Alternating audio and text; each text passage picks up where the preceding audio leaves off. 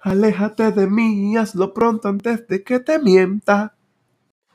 Señoras y señores, sean bienvenidos nueva vez a otro speech. Dale para atrás. Mi hermanito Richard Smith en la casa.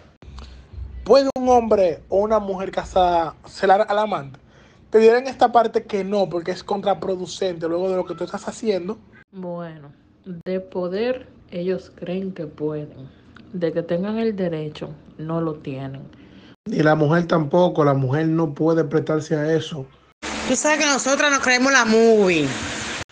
Sabiendo usted que usted es un caballero que está comprometido, que tiene su esposa o que tiene su familia, y usted tiene una muchachona para entretenerse de vez en cuando y pasar un buen rato, Dime tú, ¿con qué derecho ese hombre va a celar a esa mujer si él no le está brindando ninguna exclusividad? Donde la amante y le hace un bobo feo en la calle. Más que a la esposa. Más que a la esposa. El hombre de poesía cree que eso es de él, ¿me entiendes? Uno cree que eso es de uno. Negativo, claro que no.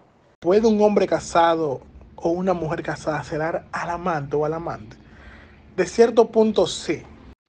Negativo, claro que no. El hombre casado no puede celar al amante. No la puede celar.